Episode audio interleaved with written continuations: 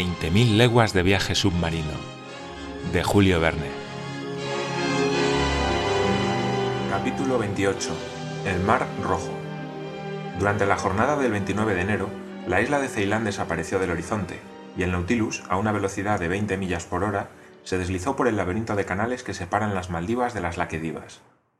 Costeó la isla de Quitán, tierra de origen madrepórico descubierta en 1499 por Vasco de Gama, una de las principales islas del archipiélago de las Laquedivas, situado entre 10 grados y 14 grados 3 minutos de latitud septentrional y 69 grados y 50 grados 72 minutos de longitud oriental. Habíamos recorrido en ese momento 16.220 millas, o 7.500 leguas desde nuestro punto de partida en los mares del Japón. Al día siguiente, 30 de enero, no había ninguna tierra a la vista cuando el Nautilus emergió a la superficie en su ruta norte-noroeste hacia el mar de Omán, que se extiende entre las penínsulas arábiga e indostánica y sirve de desembocadura al Golfo Pérsico. ¿Hacia qué nos conducía esa ruta sin salida? ¿A dónde nos llevaba el capitán Nemo? No lo sabía, y eso no satisfizo nada al canadiense. Vamos, Ned, a donde nos lleve el capricho del capitán. Pero ese capricho no puede llevarnos lejos, respondió el canadiense. El Golfo Pérsico no tiene salida, y si nos adentramos en él no tardaremos en volver sobre nuestros pasos. Pues bien, volveremos, y si después del Golfo Pérsico el Nautilus quiere visitar el Mar Rojo, ahí está el estrecho de Bab el Mandeb para abrirle paso. No le enseñaré nada, señor, si le digo que el Mar Rojo no está menos cerrado que el Golfo, puesto que el istmo de Suez no está aún horadado, y que aunque lo estuviese, ya un barco misterioso como el nuestro no se arriesgaría en sus canales cortados por las esclusas. Luego el Mar Rojo no puede ser todavía el camino que nos lleve a Europa. Yo no he dicho que volvamos a Europa. Entonces, ¿qué es lo que usted supone? Yo supongo que tras haber visitado estos curiosos parajes de Arabia y Egipto, el Nautilus volverá a descender por el Océano Índico, quizá a través del canal de Mozambique, quizá a lo largo de las Mascareñas, hacia el Cabo de Buena Esperanza. ¿Y una vez en el Cabo de Buena Esperanza? preguntó el canadiense con una insistencia muy particular. Bien, entonces penetraremos por primera vez en el Atlántico. Pero dígame, amigo Ned, ¿es que está cansado ya de este viaje submarino? ¿Acaso le hastía el espectáculo siempre cambiante de estas maravillas submarinas? En cuanto a mí, debo decirle que me disgustaría ahora dar por terminado un viaje que a tan pocos hombres les ha sido dado poder hacer. Pero ¿se da cuenta usted, señor Aronnax, que hace ya tres meses que estamos aprisionados a bordo de este Nautilus? No, Ned, no quiero darme cuenta. Yo no cuento los días ni las horas. ¿Y cuándo va a acabar esta situación? La conclusión vendrá a su tiempo. Además, no podemos hacer nada y estamos discutiendo inútilmente. Si viniera usted a decirme se nos ofrece una oportunidad de evasión, la discutiría con usted, pero no es este el caso, y para hablarle con toda franqueza, no creo que el capitán Nemo se aventure nunca por los mares europeos. Tan breve diálogo hará ver que, fanático del Nautilus, había llegado yo a encarnarme en la piel de su comandante. Ned Land terminó esta conversación rezongando estas palabras que se decía a sí mismo. Todo eso está muy bien, pero para mí, donde hay coerción, no hay placer posible. Durante cuatro días, hasta el 3 de febrero, el Nautilus visitó el mar de Omán, a diversas velocidades y a diferentes profundidades. Parecía navegar al azar, como si dudara de la ruta a seguir, pero no sobrepasó el trópico de Cáncer. Al abandonar el mar de Omán, avistamos por un instante Mascate, la más importante ciudad del país de Omán. Me admiró su extraño aspecto en medio de las negras rocas que la rodean, en contraste con sus blancas casas y sus fuertes. Vi las cúpulas redondeadas de sus mezquitas, la punta elegante de sus alminares, sus frescas y verdes terrazas pero no fue más que una rápida visión tras la cual el Nautilus se sumergió nuevamente en las aguas oscuras de esos parajes. Navegó luego a una distancia de seis millas a lo largo de las costas arábigas de Mara y de Adramaut, con su línea ondulada de montañas en las que se veían algunas antiguas ruinas. El 5 de febrero entrábamos en el Golfo de Adén, verdadero embudo introducido en ese cuello de botella que es el estrecho de Bab el Mandeb por el que pasan las aguas del Índico al Mar Rojo. El 6 de febrero, el Nautilus se hallaba a la vista de Adén, situada en lo alto de un promontorio que un estrecho istmo une al continente. Adén es una especie de Gibraltar inaccesible, con sus fortificaciones que han restaurado los ingleses tras su conquista en 1839. Pude entrever los alminares octogonales de esta ciudad que fue antiguamente, según el historiador Edrisi, el centro comercial más rico de la costa. Llegados a tal punto yo creí que el capitán Nemo iba a retroceder, pero me equivocaba, y con gran sorpresa por mi parte no lo hizo. Al día siguiente, 7 de febrero, embocábamos el estrecho de Bab el Mandeb, nombre que en lengua árabe significa la puerta de las lágrimas. De 20 millas de anchura, su longitud no excede de 52 kilómetros. Para el Nautilus, lanzado a toda velocidad, su travesía fue apenas asunto de una hora. Pero no pude ver nada, ni tan siquiera la isla de Perim, fortificada por el gobierno británico para mejor proteger a Den. Eran demasiados los vapores ingleses o franceses, de las líneas de Suez a Bombay, a Calcuta, a Melbourne, a Bourbon y a Mauricio, que surcaban aquel estrecho paso para que el Nautilus tratara de mostrarse. Ello hizo que se anduviera prudentemente entre dos aguas. A mediodía estábamos ya surcando las aguas del Mar Rojo. El Mar Rojo, lago célebre de tradiciones bíblicas, no refrescado apenas por las lluvias ni regado por ningún río importante, está sometido a una excesiva evaporación que le hace perder anualmente una masa líquida de metro y medio de altura. Singular golfo este que, cerrado en las condiciones de un lago, quedaría tal vez enteramente desecado. Tiene menos recursos a este respecto que sus vecinos, el mar Caspio y el mar Muerto, cuyos niveles han descendido solamente hasta el punto en que su evaporación ha igualado el caudal de las aguas que reciben. El Mar Rojo tiene una longitud de 2.600 kilómetros y una anchura media de 240. En tiempos de los Ptolomeos y de los emperadores romanos fue la gran arteria comercial del mundo. La horadación del istmo habrá de restituirle su antigua importancia, ya recuperada en parte por el ferrocarril de Suez.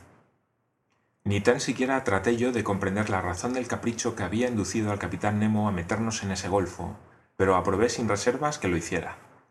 El Nautilus se desplazaba con una velocidad media, ya manteniéndose en la superficie, ya sumergiéndose para evitar a los navíos, y así pude yo observar el interior y el exterior de ese mar tan curioso.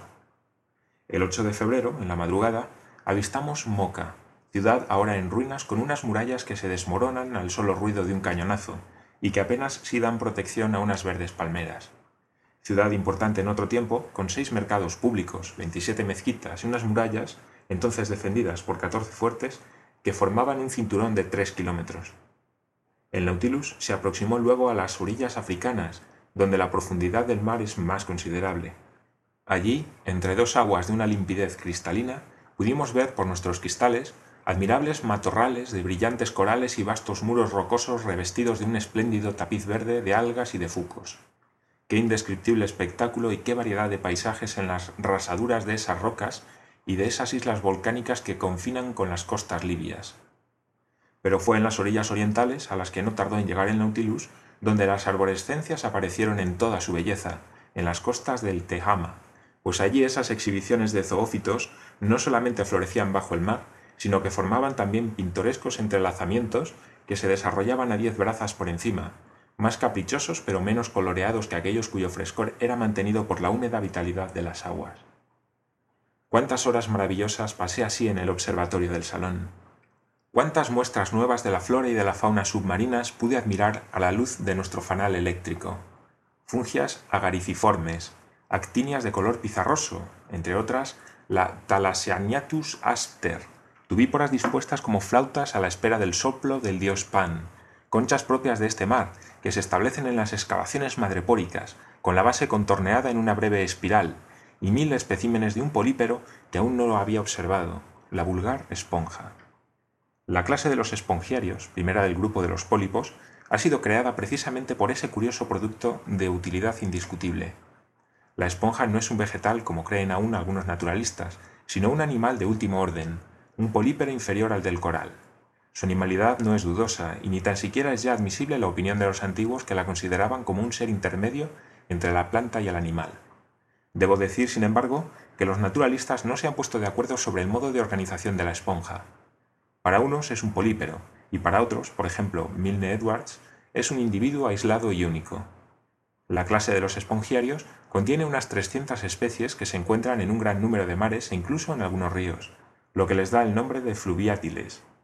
Pero sus aguas predilectas son las del Mediterráneo, archipiélago griego, costa siria y mar rojo. Allí se reproducen y se desarrollan esas esponjas finas y suaves cuyo valor se eleva hasta 150 francos, la esponja rubia de Siria, la dura de Berbería, etc.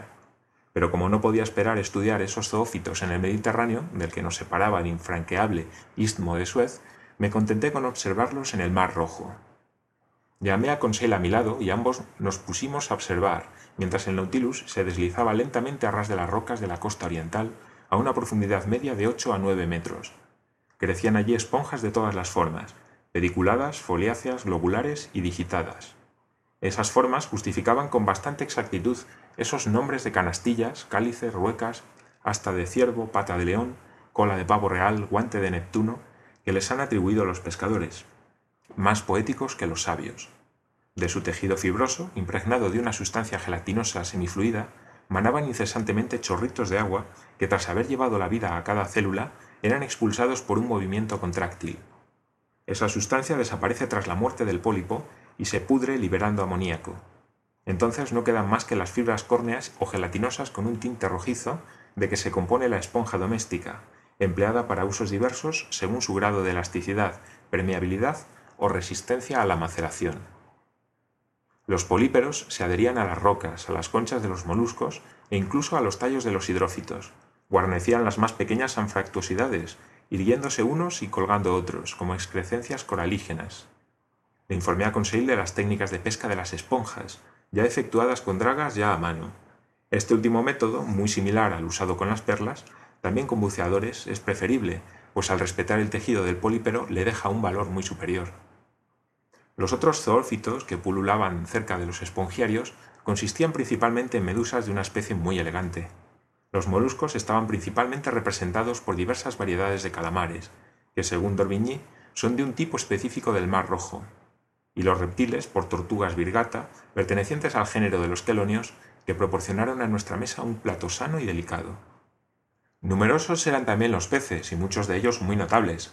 Las redes del Nautilus subían frecuentemente a bordo rayas, entre ellas unas de forma ovalada y de color ladrilloso, con el cuerpo lleno de manchas azules desiguales, reconocibles por su doble aguijón dentado, arnax de dorso plateado, pastinacas de cola en forma de sierra, mantas de dos metros de largo que ondulaban entre las aguas, aodontes, así llamados por su absoluta carencia de dientes cartilaginosos próximos a los escualos, ostracios dromedarios cuya jiba terminaba en un aguijón curvado de un pie y medio de longitud, ofidios, verdaderas morenas de cola plateada, lomo azulado y pectorales oscuros bordeados por una estría grisácea, un escómbrido parecido al rodaballo, listado de rayas de oro y ornado de los tres colores de Francia, soberbios carángidos, decorados con siete bandas transversales de un negro magnífico, de azules y de amarillos en las aletas y de escamas de oro y plata, centrópodos, salmonetes rojizos y dorados con la cabeza amarilla, escaros, labros, balistes, gobios, etc., y muchos otros comunes a los océanos que ya habíamos atravesado. El 9 de febrero, el Nautilus se hallaba en la parte más ancha del Mar Rojo, la comprendida entre Suaquín, en la costa occidental, y Quonfodá, en la oriental, separados por 190 millas.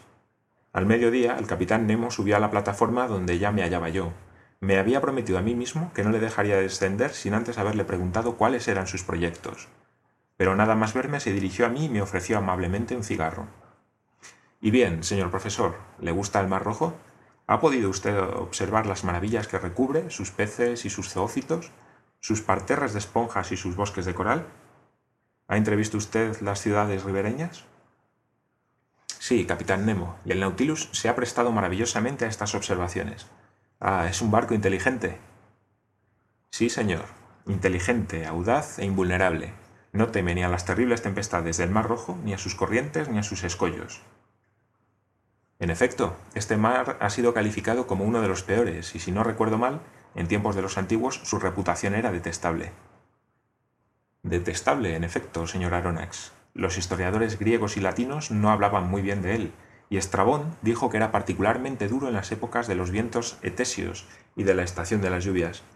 El árabe Edrisi, que lo describió bajo el nombre de Colzún, cuenta que los navíos se destrozaban en gran número en sus bancos de arena, y que nadie se arriesgaba a navegar de noche. Es, decía, un mar sometido a terribles huracanes, sembrado de islas inhóspitas y que no ofrece nada bueno, ni en sus profundidades ni en su superficie. Y tal es la opinión también de Arriano, Agatárquides y de Artemidoro. Bien claro está que estos historiadores no navegaron a bordo del Nautilus. Ciertamente, respondió sonriente el capitán. Y a este respecto, los modernos no están más adelantados que los antiguos. Han sido necesarios siglos para descubrir la potencia mecánica del vapor. ¿Quién sabe si de aquí a cien años podrá verse un segundo Nautilus? ¿Los progresos son tan lentos, señor Aronnax? Es cierto, su nave se adelanta en un siglo, en varios, tal vez, a su época. Qué lástima que semejante invento deba perecer con su creador. El capitán Nemo no respondió. Tras algunos minutos de silencio, dijo Hablaba usted antes de la opinión de los historiadores de la antigüedad sobre los peligros de la navegación por el Mar Rojo. Así es, pero ¿no eran un poco exagerados sus temores? Sí y no, señor Aronnax, me respondió el capitán Nemo, que parecía conocer a fondo su Mar Rojo. Lo que ya no es peligroso para un navío moderno, bien aparejado y sólidamente construido, dueño de su dirección gracias al dócil vapor, se presentaba lleno de riesgos para los barcos de los antiguos. Hay que imaginarse lo que era para aquellos navegantes aventurarse en el mar con barcas hechas de planchas unidas con cuerdas de palmeras, calafateadas con resina y con grasa de perro marino. No tenían ni siquiera instrumentos. Para orientarse y navegaban a la estima, en medio de corrientes que apenas conocían. En tales condiciones los naufragios eran y debían ser numerosos, pero en nuestra época los vapores que hacen servicio entre Suez y los mares del sur no tienen ya nada que temer de la violencia de este golfo, pese a los monzones contrarios.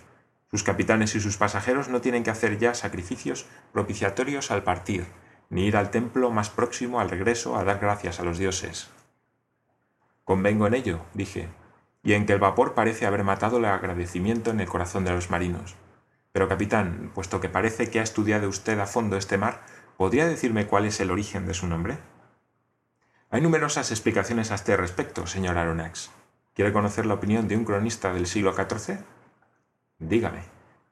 Pretende dicho visionario que este mar recibió su nombre tras el paso de los israelitas, cuando el faraón pereció en las aguas que habían vuelto a cerrarse a la orden de Moisés.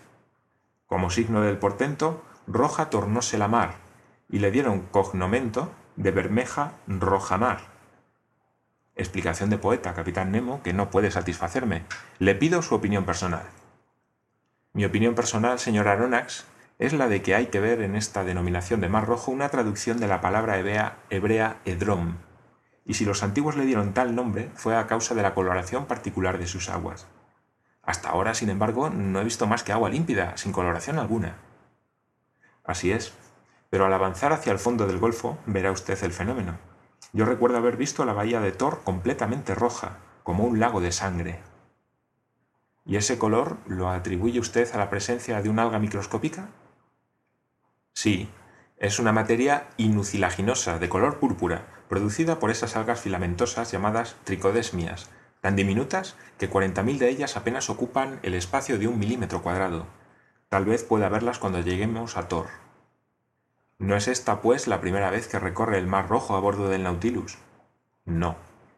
Puesto que antes se refería usted al paso de los israelitas y a la catástrofe de los egipcios, le preguntaré si ha reconocido usted bajo el agua algún vestigio de ese hecho histórico.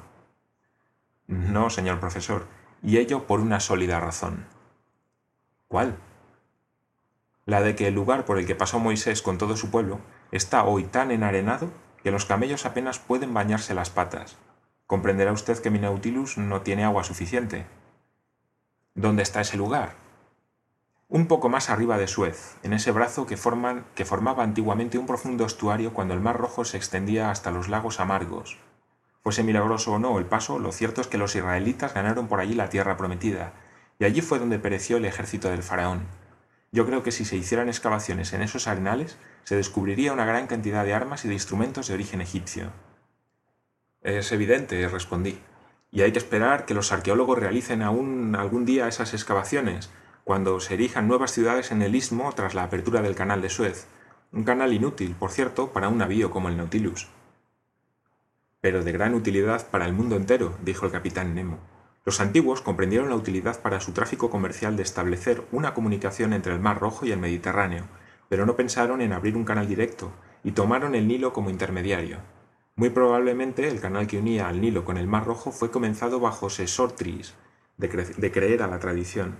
Lo que es seguro es que 615 años antes de Jesucristo, Necos emprendió las obras de un canal alimentado por las aguas del Nilo a través de la llanura de Egipto que mira a Arabia. Se recorría el canal en cuatro días y su anchura era suficiente para dejar paso a dos trirremes.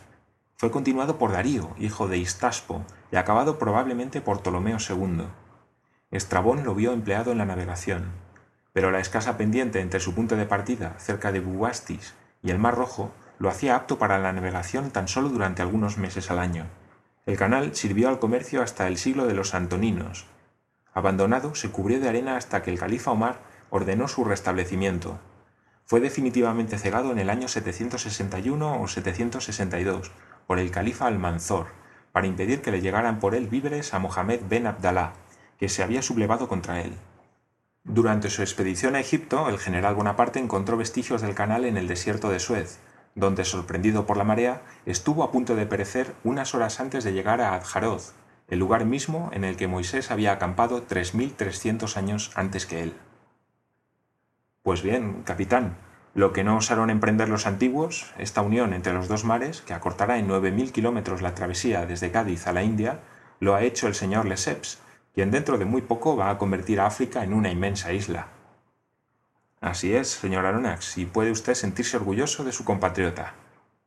Es un hombre que honra tanto a una nación como a sus más grandes capitanes. Como tantos otros, ha comenzado hallando dificultades e incomprensión, pero ha triunfado de todo por poseer el ingenio de la voluntad. Es triste pensar que esta obra, que hubiera debido ser internacional, que habría bastado por sí sola para ilustrar a un reino, no hallará culminación más que por la energía de un solo hombre.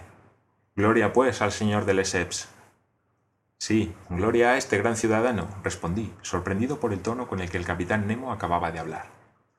Desgraciadamente, continuó diciendo, no puedo conducirle a través de ese canal de Suez, pero podrá usted ver los largos muelles de Port Said pasado mañana, cuando estemos en el Mediterráneo. ¿En el Mediterráneo? exclamé. Sí, señor profesor. ¿Le asombra? Lo que me asombra es pensar que podamos llegar pasado mañana. ¿De veras? Sí, capitán, aunque ya debería estar acostumbrado a no sorprenderme ante nada desde que estoy con usted.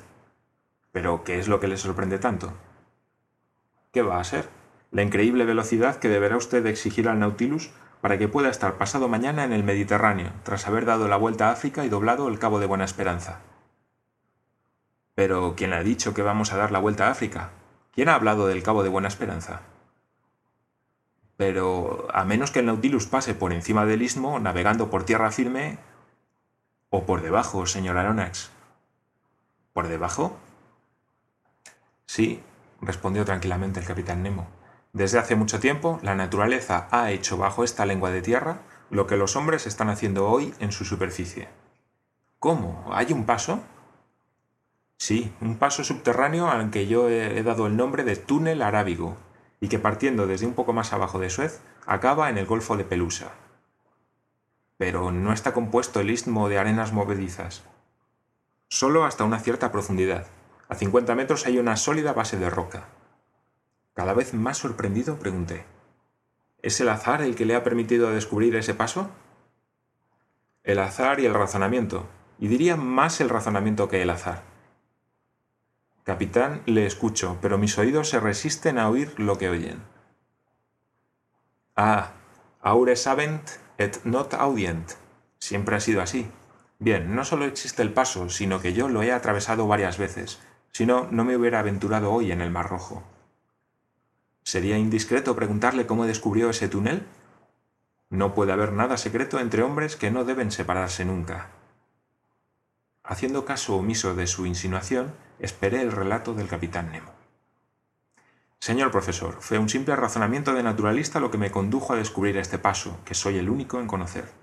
Yo había observado que en el Mar Rojo y en el Mediterráneo existían peces de especies absolutamente idénticas, ofídidos, pércidos, aterínidos, exocétidos, budiones, larnápugas, etc. Convencido de este hecho, me pregunté si no existiría una comunicación entre los dos mares.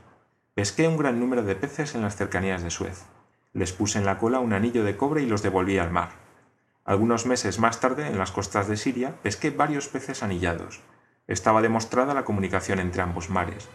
La busqué con mi Nautilus, la descubrí y me aventuré por ella. Y dentro de muy poco, usted también habrá franqueado mi túnel arábigo, señor profesor.